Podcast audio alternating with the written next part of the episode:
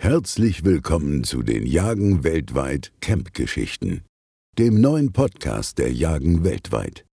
Fesselnde Jagderlebnisse rund um den Globus.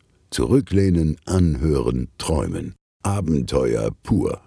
Den Auftakt macht ein Zweiteiler aus vergangenen Tagen mit dem Titel Leopardenbesuch auf dem Hochstand. Viel Spaß beim Zuhören. Er war ein Badmash-Leopard mit anderen Worten, ein schleichender Verbrecher, der Zeit seines Lebens die Dörfer im Walde wie ein flüchtiger gelber Geist heimgesucht hatte. So leise wie ein Schatten trieb er sich stets zur passenden Zeit umher, um unvorsichtige Nachzügler der Ziegen und Rindviehherden abzufassen. Im Laufe der Jahre hatte er sich eine erstaunliche Schleue angeeignet, die sich schließlich infolge langer Vertrautheit mit den Menschen mit einer unvorstellbaren Dreistigkeit verband. Schon in der ersten Woche führte sich der Badmash richtig ein. Er begann damit, dass er sich einen Weg in den Hühnerauslauf bahnte, wo er 63 Hühner riss.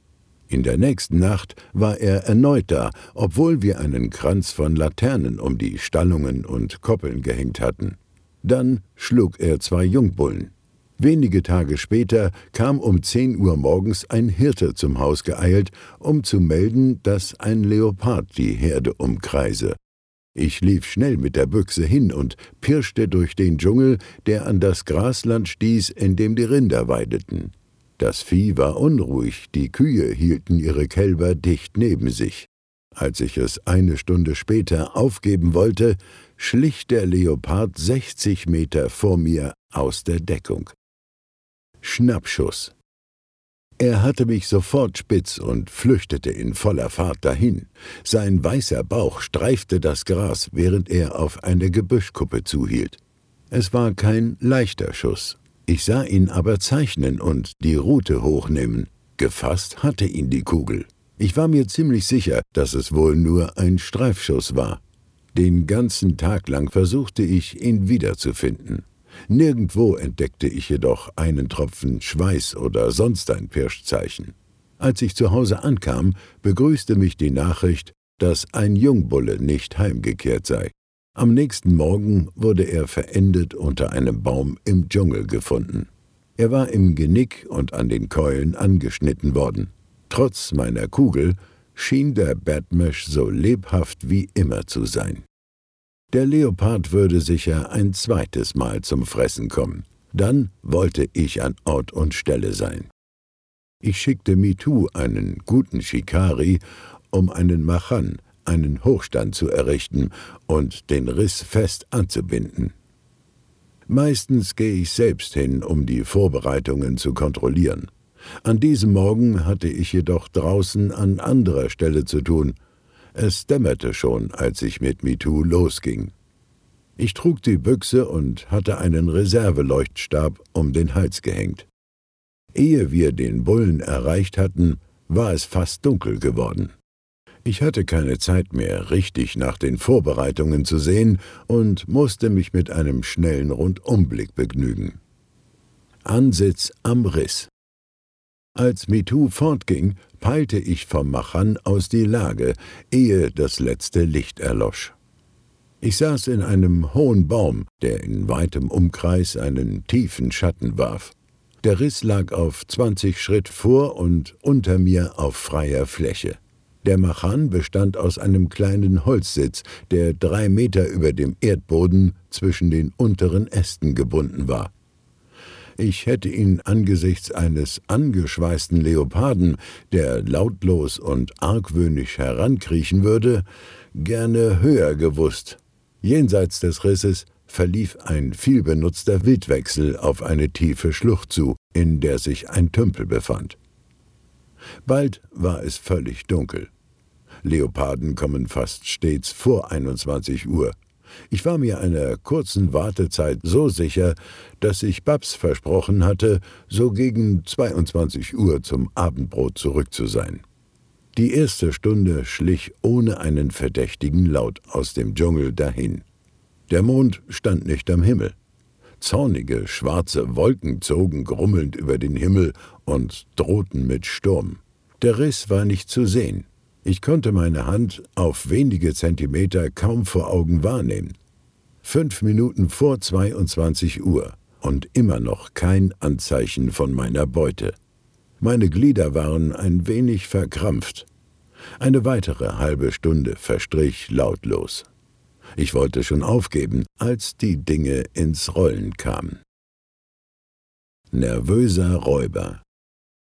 Der Leopard kam ganz leise heran. Es gab nur ein ganz geringes Rascheln, als er an den Büschen hinter meinem Baum vorbeistreifte. Dann hörte ich ihn den Riss langsam umkreisen. Obwohl ich in dem Rabendunkel nichts sehen konnte, spürte ich, dass er argwöhnisch war. Wahrscheinlich hatte er meinen Baum eine ganze Zeit lang beobachtet. Eine winzige Bewegung oder ein Laut mochten mich verraten haben. Plötzlich stürzte er sich auf den Riss und fetzte einen großen Fleischbrocken heraus. In der nächsten Sekunde entsprang er mit ihm. Ich hörte ihn in einiger Entfernung fressen. Als er fertig war, umkreiste er den Riss zweimal, um erneut schnell auf ihn einzuspringen. Er wiederholte dasselbe mehrere Male. Ein deutlicher Beweis dafür, dass ihn etwas beunruhigte.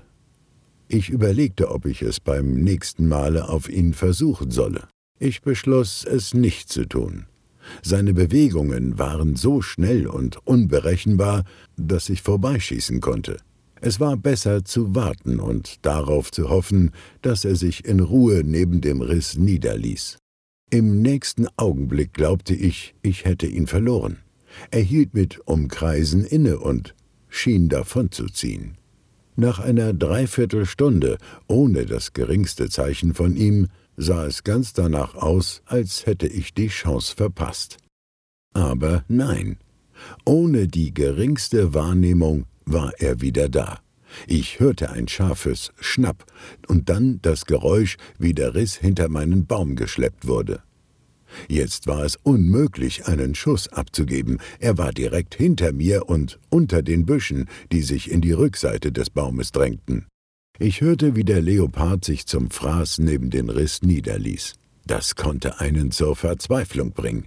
Er war aber offensichtlich trotzdem noch immer nervös und unterbrach sein Mahl oft, um zu lauschen. Mehrere Minuten saß ich da und überlegte, was ich tun sollte. Dann brachte mich das geräuschvolle Festmahl hinter meinem Rücken auf eine Idee. Konnte ich diese Laute ausnutzen, um meine Bewegungen zu maskieren, während ich höher in den Baum kletterte? kam ich nur noch hoch und weit genug hinauf, um über den Rand der Büsche hinwegsehen zu können, bekam ich vielleicht den Leoparden beim Fraß zu fassen. Es ist verdammt schwierig, in einer pechschwarzen Nacht mit einer schweren Büchse und einem vom Hals baumelnden Leuchtstab einen unbekannten Baum zu erklettern.